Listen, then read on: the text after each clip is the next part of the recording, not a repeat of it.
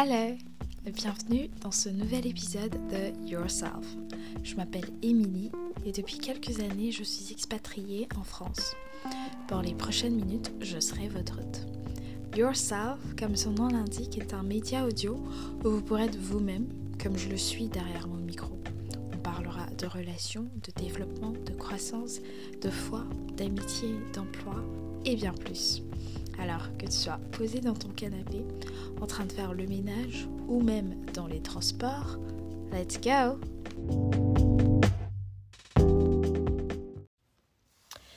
Hello guys, je suis très très très déjà ça me fait bizarre de d'enregistrer un nouvel épisode après pratiquement trois mois d'absence.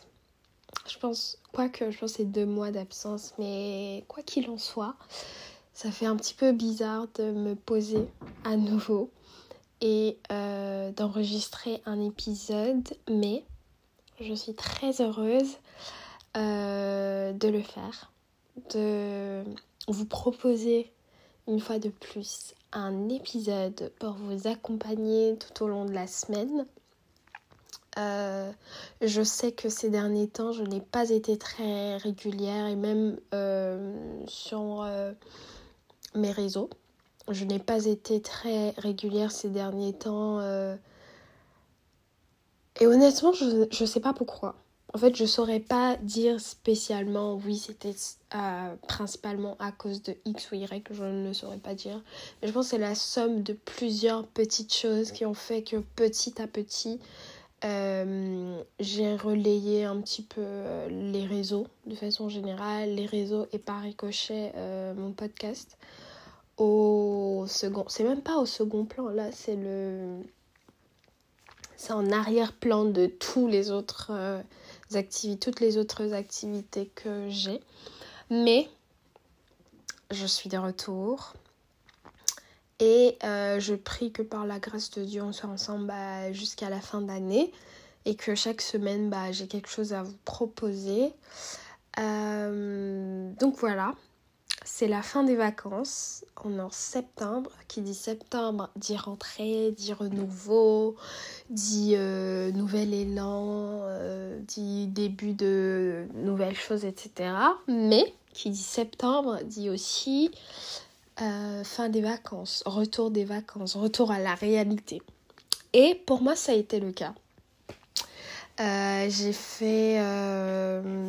j'ai voyagé je suis allée avec une amie en Italie. C'était la première fois que j'y allais et c'était trop trop bien. Vraiment, je c'était trop trop bien. En soi, c'est pas l'expérience en elle-même qui était extraordinaire, pas vraiment, mais c'est plus le fait que euh, bah moi ça fait trois ans par exemple que euh, j'étais pas allée en vacances et que chaque fois, en fait c'est même pas j'étais pas allée en vacances, c'est que pendant l'été, chaque fois je travaillais. Parce que je travaillais parce que bah, j'ai des factures à payer, j'ai un loyer, etc. Et du coup, euh, pendant l'été, c'est là que je travaillais davantage parce que pendant l'année, euh, j'arrivais pas à travailler ou alors je privilégiais mes études donc je préférais travailler pendant l'été et comme ça euh, pendant l'année scolaire je suis un petit peu plus libre entre guillemets mais du coup euh, ma prière pendant ces années-là, je me disais toujours, ah oui. En fait, c'est pas je me disais, en fait, oui, c'est ça. Je me disais toujours, je sais qu'il y a un moment où euh, je ne vais plus travailler et je serai en vacances. J'avais vraiment cette conviction-là où je me disais, c'est pour un temps. C'est pour un temps. C'est vrai que là, c'est difficile de travailler pendant que bah, tes collègues sont en vacances. Tu es toute seule dans les bureaux. La ville, est vide, en fait t'as pratiquement personne qui est là, etc.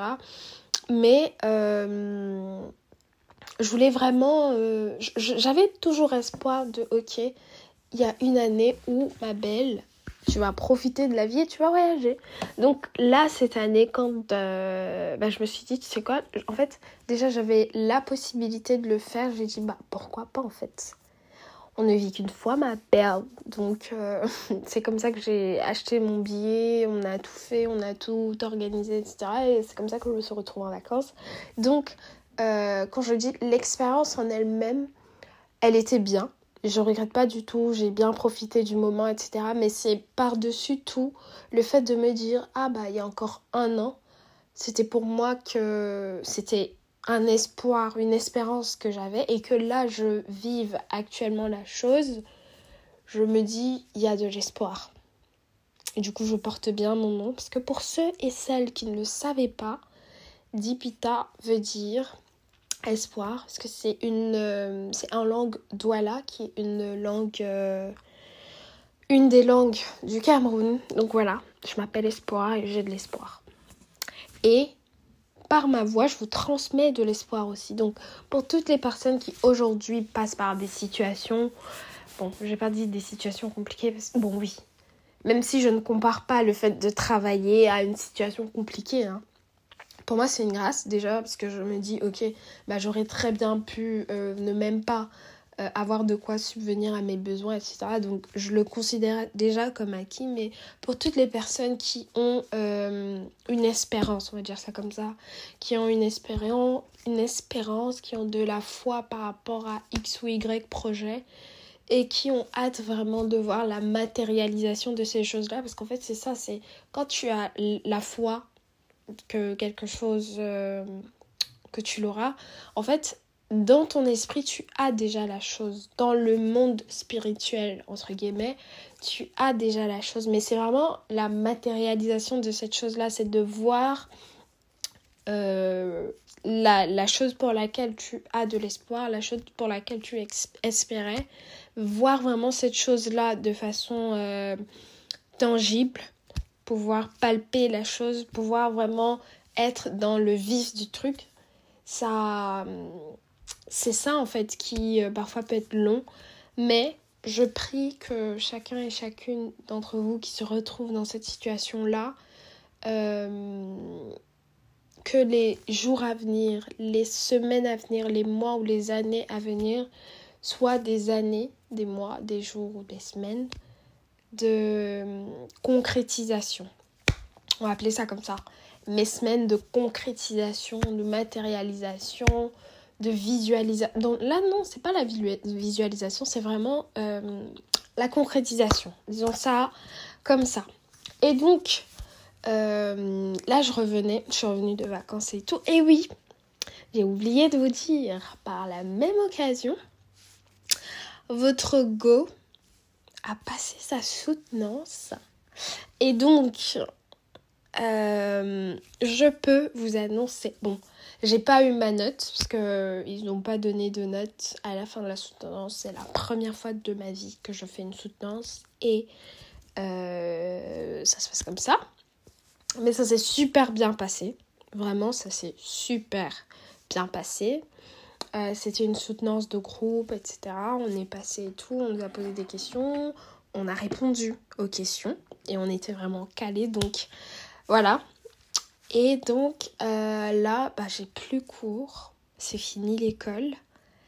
Et ça fait bizarre. En fait, ça me fait bizarre parce que bah, là, du coup, c'est mon, on va dire, c'est mon deuxième master. Mais l'année dernière, quand j'ai fini mon premier master, je paniquais je me disais, je, je fais quoi de ma vie en fait? J'ai toujours connu, en fait, je me suis toujours connue en tant qu'étudiante et là, euh, du jour au lendemain, mon statut change, je suis quoi maintenant, etc. vraiment, je paniquais. Je je savais pas quoi faire de ma vie, je me posais mille et une questions, je, je n'endormais même pas. Euh, et tout, je stressais. Genre vraiment, je stressais, je paniquais et tout. Mais là, comment vous dire que c'est pas que je m'en fous. C'est pas que je m'en fous, mais c'est.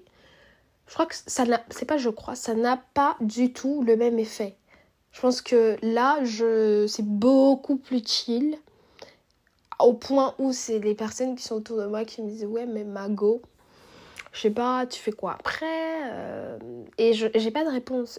J'ai pas la, réponse à cette question, mais euh, ça ne me pose pas problème. Tu vois, c'est genre ok, j'ai fini, maintenant, bah, faut rentrer dans la vie active et tout. Mais déjà l'année dernière, en fait, c'était surtout ça, je ne me sentais pas capable. Je me disais, je suis pas à la hauteur. En fait, c'est ça, je ne me voyais pas euh, trouver un emploi et commencer à travailler. Je me sentais pas à la hauteur. Je me disais, j'ai pas les compétences euh, suffisantes, j'ai pas assez d'expérience, etc. Donc, je ne me voyais vraiment pas euh, chercher un emploi. Et je ne voyais même pas quel employeur, en fait, allait m'embaucher. Donc, ça, c'est un petit syndrome de l'imposteur, tu connais, voilà. Mais euh, là, je suis plus du tout dans la même. dans la même posture. C'est-à-dire, là, je sais que j'ai des compétences, je sais me vendre. Et chaque fois, en fait, et c'est drôle, parce que chaque fois que je rencontre quelqu'un et que bah, la personne me dit, du coup, euh, t'as fait quoi comme étude et que je lui explique, mais vraiment de A à Z, la première chose que la personne me dit, c'est, ah, c'est bien, tu sais très bien te vendre. Donc, euh, par rapport à mon profil, par rapport à mon expérience, je suis euh, complètement consciente et euh, satisfaite de ce que j'ai comme bagage, qui fait qu'aujourd'hui je suis davantage euh, motivée et je suis davantage convaincante. Non, persuasive. Je sais pas si convaincante. Ouais, ça existe, mais je préfère dire persuasive. Du coup, je suis davantage persuasive quant à ma candidature dans X ou Y entreprise. Et donc, je sais pas pourquoi c'est le cas. Mais là, j'ai fini mon deuxième master et euh, chill, YOLO, genre vraiment là, je suis peace, mais à un point, ça m'effraie pas, mais je me dis ça, ça change. Et c'est là en fait que tu te dis, bah, quand tu es vraiment dans la volonté de Dieu, quand tu marches vraiment selon les plans de Dieu, as une, en fait, la paix que tu ressens, c'est une paix indescriptible. C'est une paix à laquelle tu n'as jamais... Euh, en fait, c'est une paix que tu n'as jamais ressentie avant. Et moi, je sais que c'est vraiment l'un des moyens par lesquels Dieu me parle. C'est au travers de la paix. Quand je ressens cette paix-là, je suis convaincue. Parce que si je me suis engagée dans un truc et voilà, je j'étais pas trop sûre, peut-être j'avais pas bien entendu, etc voilà, j'aurais pas cette Mais une fois que je l'ai, je suis convaincue que, ok, faut que je poursuive. Et en fait, c'est ça que je ressens actuellement parce que l'année dernière, par exemple, quand j'ai candidaté pour rentrer dans ce master, je sais que je me posais des questions, je me suis dit, et je me rappelle même ma manager avec qui j'en avais parlé et tout, parce que je me posais mille et une questions, comme je vous ai dit. Elle m'avait dit oui, mais Émilie, est-ce que c'est pas juste la peur de rentrer dans la vie active qui te pousse à candidater dans un autre master et tout? Et euh, il y avait une partie de moi qui pensait que c'était ça. Mais il y avait une autre partie qui me disait non, c'est pas ça. C'est juste, il faut que tu le fasses, tu vois. Et euh, bah là, une fois que j'ai maintenant que j'ai fini du coup le master et tout, je, me sens en paix. Et là, je candidate à des offres d'emploi, je passe des entretiens que je réussis. Et j'ai vraiment cette euh, conviction là où je me dis bah en fait, c'est ça, c'est juste quand tu marches dans la volonté, dans la voie, dans les voies de Dieu, c'est comme ça que c'est. C'est vraiment. C'est pas facile. Non, non, non. Non. C'est pas ce que je veux dire. C'est pas du tout facile. Mais au moins, tu as cette paix-là. Parce que là, au courant de l'année, il y a des fois où je me suis dit, en fait, je j'ai envie d'arrêter, quoi. Genre, littéralement, j'ai envie d'arrêter. Ça me sert à rien. Et nanani, et nanana. Ah non, j'ai pas envie d'aller en cours. Ah non, j'ai pas envie de faire ci, etc. Mais euh, c'est juste. C'est des, événements, des événements ponctuels qui ne doivent pas entacher tout, euh, on va dire quoi, tout le tableau. Tu vois, c'est des choses qui peuvent arriver parce que peut-être la veille, j'ai pas bien dormi ou j'ai pas passé une bonne journée ou voilà. Mais jamais ça m'a éloigné en fait de mes objectifs et de la raison pour laquelle euh, j'étais sur cette voie-là. Donc, euh, je sais plus ce que je voulais dire, mais voilà. Et donc, pour revenir ou pour rentrer dans le vif du sujet, là, je suis revenue de vacances. Et euh, du coup, bah, je regardais les photos. D'ailleurs, si vous ne me suivez pas sur Instagram, je... Why en fait Genre, pourquoi? Mais bref, c'est un autre sujet. Donc, je regardais les photos, les vidéos, surtout les vidéos. Et en fait, je me suis rendu compte d'une chose. Il y a une vidéo que j'ai faite euh, de mon ami avec qui j'étais. Et en fait, sur la vidéo, je la voyais vraiment. En fait, si tu sais, il y a souvent des trends sur euh, Instagram, les réels, euh, je crois sur TikTok aussi.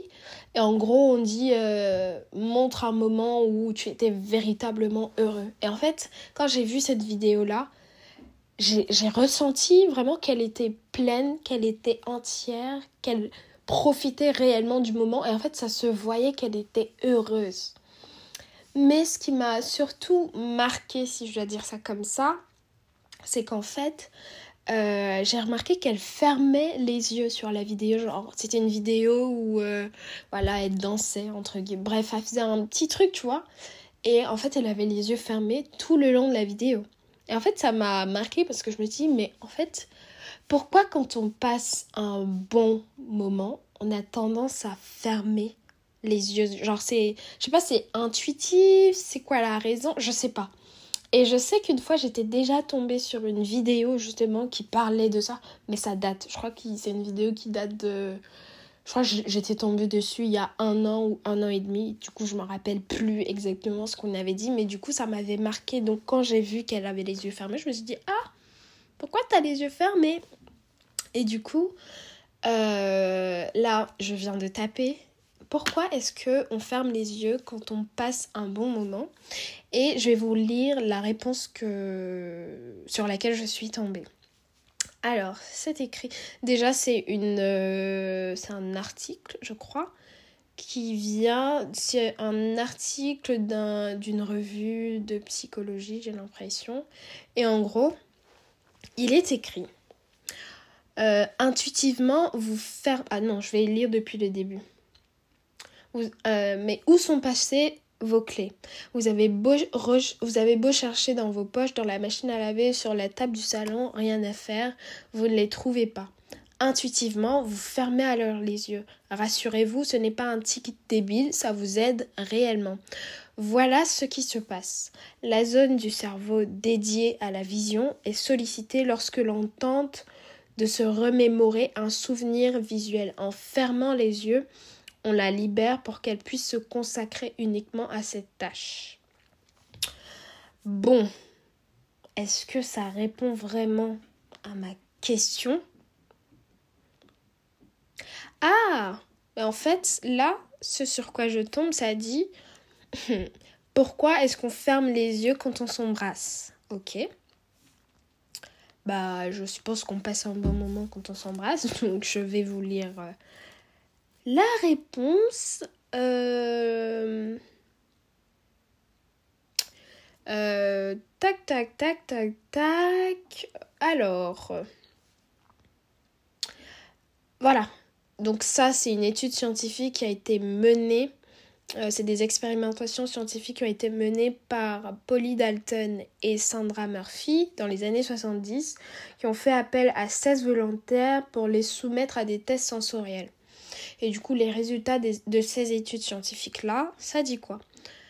Alors, quels ont été les résultats de l'expérience précédente? Cette dernière a tout simplement démontré que plus l'activité visuelle était forte, plus la sensation du toucher était faible.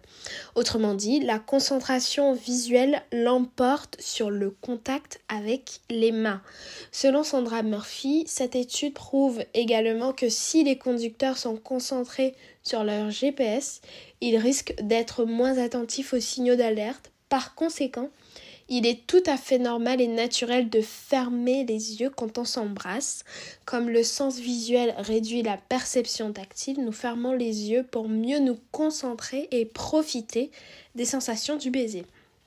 Et donc, pour remettre un petit peu euh, tout ça dans le contexte de ce que la question que je me suis posée, en fait, quand on ferme les yeux, c'est juste pour réellement profiter du moment, mais profiter avec les autres sens que l'on a. Donc, euh, le fait de fermer les yeux quand tu souris, par exemple, le fait de fermer les yeux quand euh, bah, on t'embrasse, le fait de fermer les yeux quand tu danses, moi je sais que je le fais beaucoup. Je ferme beaucoup les yeux. Oui, moi c'est quand je chante et quand je danse, je ferme tout le temps les yeux.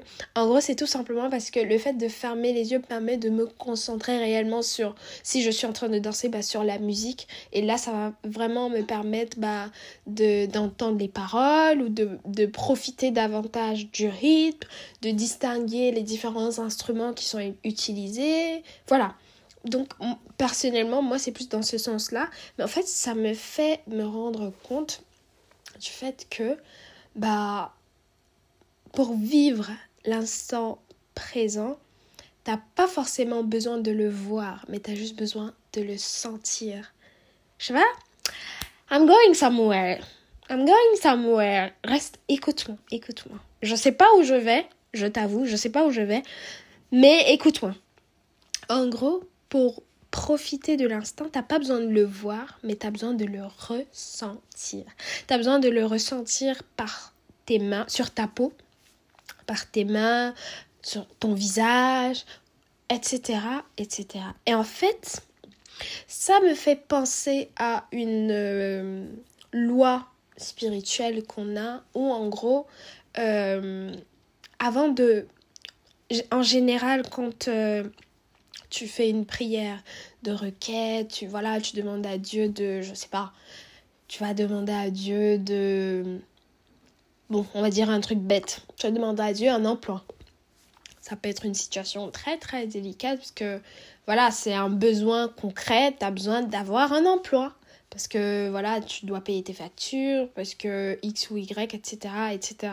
Donc, euh, le fait que tu ne te vois pas signer de contrat jusqu'à présent, ça peut devenir un moment difficile, ça peut devenir une réelle épreuve, ça peut euh, remplir ton cœur d'amertume, tu peux euh, être euh, désespéré, tu peux te retrouver à faire des choses que tu regretterais en situation normale, etc. etc. Mais en gros, par les résultats de cette enquête-ci, où on nous dit qu'en fait, pour profiter d'un moment, intuitivement on ferme les yeux parce que ça te permet de couper, de profiter davantage, etc. En fait, c'est la même chose pour cette loi-là. C'est même si, en gros, c'est t'as pas besoin de voir le truc, t'as juste besoin de le ressentir. Alors ferme tes yeux physiques, ferme euh, oui, c'est ça en fait, c'est ferme tes yeux physiques et ouvre tes yeux spirituels. Voilà, c'est ce que je voulais dire, c'est ferme tes yeux physiques et ouvre tes yeux spirituels dans le sens où euh, tu n'as pas besoin qu'on t'appelle et qu'on te dise oui alors Émilie vous êtes bien à l'appareil. Je vous appelle pour vous dire que voilà votre euh, CV a été retenu. Nous vous retenons pour le poste de tatati tatata nous allons vous envoyer la proposition. Euh, et après on pourra finaliser le dossier etc genre c'est vrai ça fait du bien. Honnêtement ça fait plaisir. Tu te dis ah ouais tu es là nanani nanana. Mais pour que ce moment-là arrive, il faut déjà que toi, tu l'aies matérialisé dans ton esprit. Il faut déjà que toi, tu l'aies ressenti dans ton esprit. Il faut déjà que toi, tu l'aies reçu dans ton esprit. Et en gros, c'est ce que euh, cette étude-là nous dit. Là, je vous ai juste lu une petite partie. Je sais pas, peut-être je mettrai le lien dans la description de cet épisode-là. Mais en gros, c'est euh, ça, c'est euh, tu profites du moment et là, je, relis un autre truc, un autre euh, article, toujours pareil d'une revue de psycho, qui dit euh, Les perceptions tactiles sont atténuées si les autres sens sont fortement stimulés.